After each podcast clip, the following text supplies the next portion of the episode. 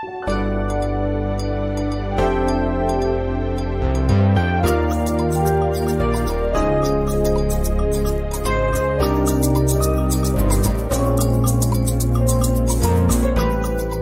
galerinha do Brasil Escola, tudo bem com vocês? Aqui quem fala é o professor Murilo Jovem de Química. Hoje nós vamos falar então sobre um tema aí bastante recorrente nos vestibulares e no Enem, né? Que é um tema aí sobre um dos alótropos do carbono. Então o tema da, do nosso podcast de hoje é duro como diamante. O que, que significa isso? O que, que significa eu dizer duro como diamante, né? O que, que significa?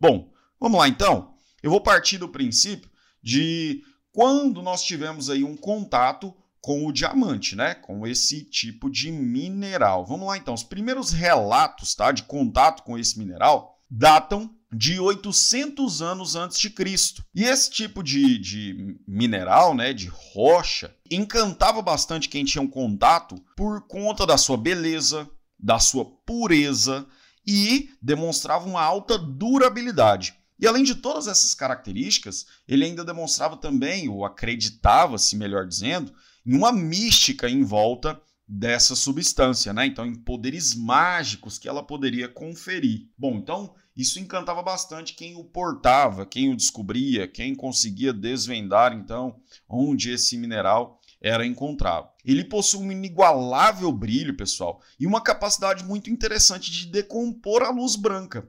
E ele decompõe essa luz nas cores do arco-íris, vermelho, alaranjado, amarelo, verde, azul, anil e violeta. Inclusive é o símbolo, né, de camisetas, né, alguns artefatos promocionais de uma banda de rock. É bem famoso, né, aquela luz branca passando ali naquele prisma de diamante e se decompondo na luz do arco-íris. Bom, sem mais delongas, eu acho que é interessante de entrar agora no porquê que esse diamante, né, tem essa dureza alta. Bom, pessoal, ele tem essa dureza tão alta por conta da sua conformação, da estrutura da substância que forma esse minério. Bom, o diamante é formado por átomos de carbono puro, tá? Carbono puro, que são dispostos nos quatro vértices de um tetraedro. Imagine então um tetraedro, uma figura então equilátera de quatro né, vértices, em que você tem quatro, né? Você tem quatro vértices então compostos de carbono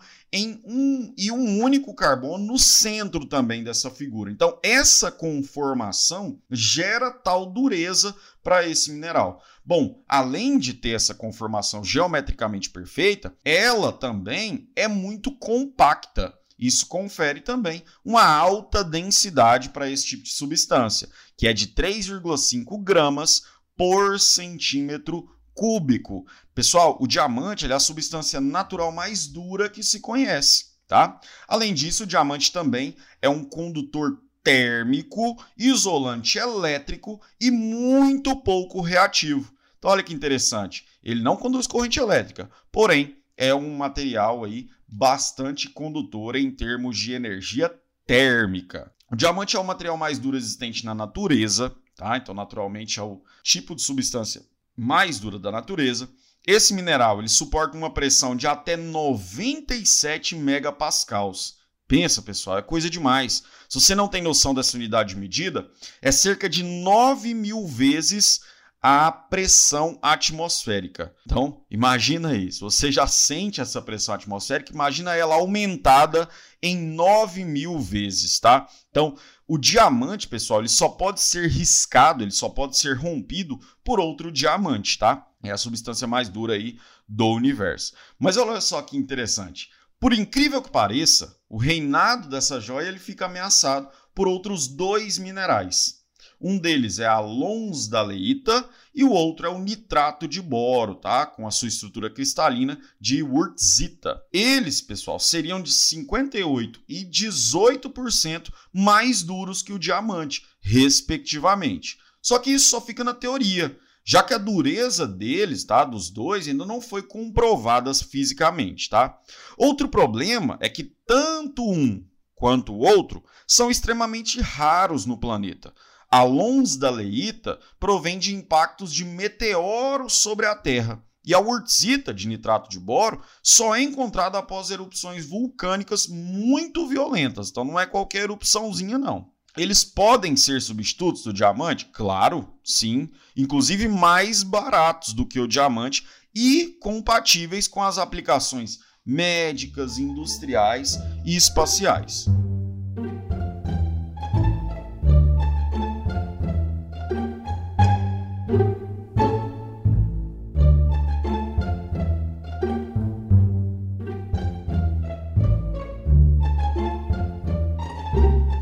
A gente fechar o nosso podcast, a gente está falando tanto de dureza, por que, que esse diamante é duro, por que, que eu falo que duro como diamante. Então a gente já falou que é por conta da sua conformação estrutural, né? A sua.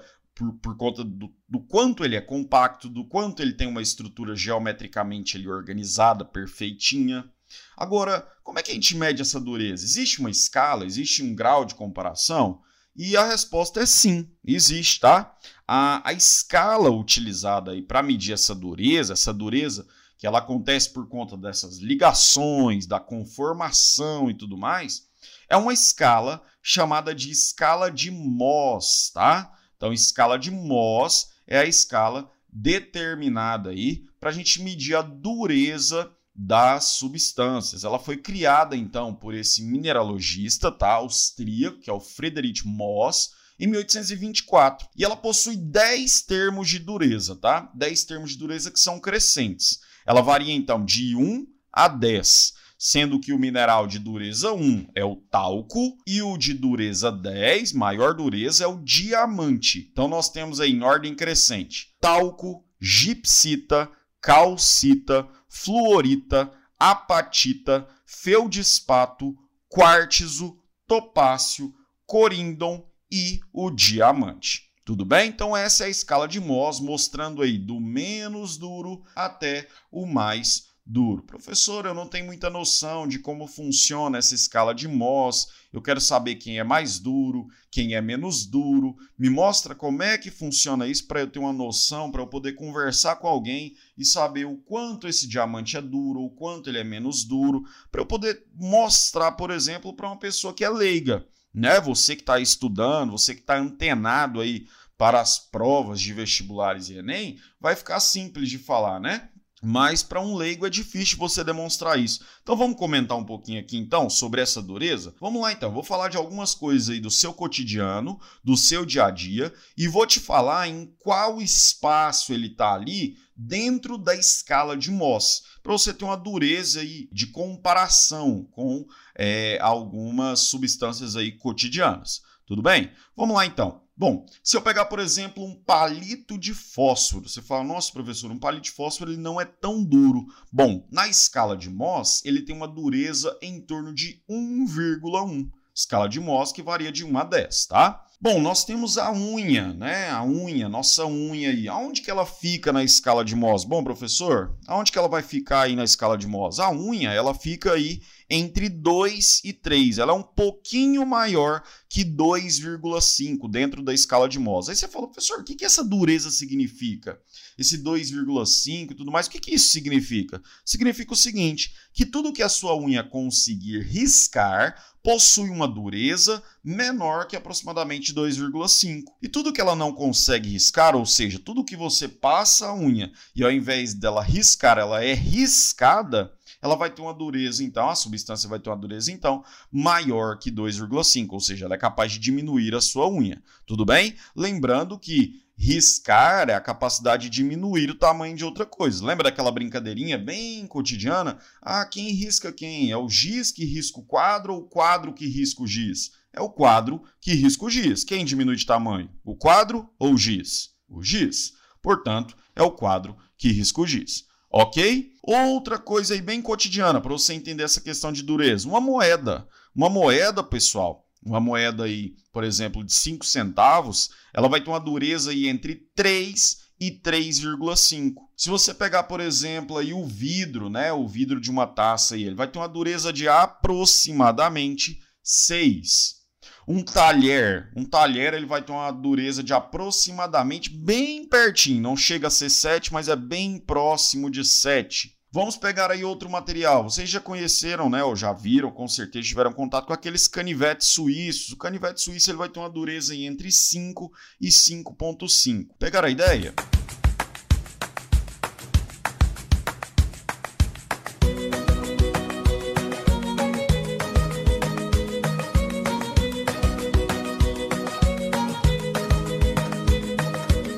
Então, o que, que significa duro como diamante? Significa então que é uma estrutura bastante dura, pois o diamante é a estrutura mais dura conhecida, né? a estrutura mais dura é, natural, a estrutura da natureza mais dura conhecida, tudo bem? Na escala de Mohs tem o maior valor que é igual a 10.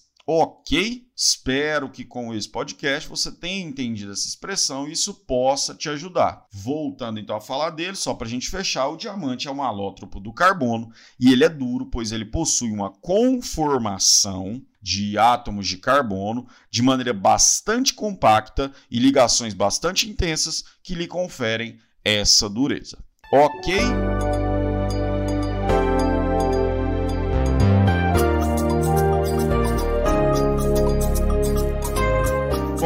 Eu sou o professor Murilo Chove, professor de Química do canal Brasil Escola, e esse foi o nosso podcast Duro como Diamante, o que significa. Espero ter ajudado vocês, agradeço demais a atenção de todos até aqui, fiquem com Deus, muitíssimo obrigado e não se esqueçam, corre lá, já segue a gente nas redes sociais, corre lá e a gente, acha a gente lá, Brasil Escola, em todas as redes sociais. Vai no YouTube, acha o nosso canal Brasil Escola Oficial, segue a gente, ativa o sininho de notificações e fica ligadinho em tudo para que juntos nós conseguimos aí, consigamos, né, alcançar o seu objetivo, que agora é o nosso objetivo.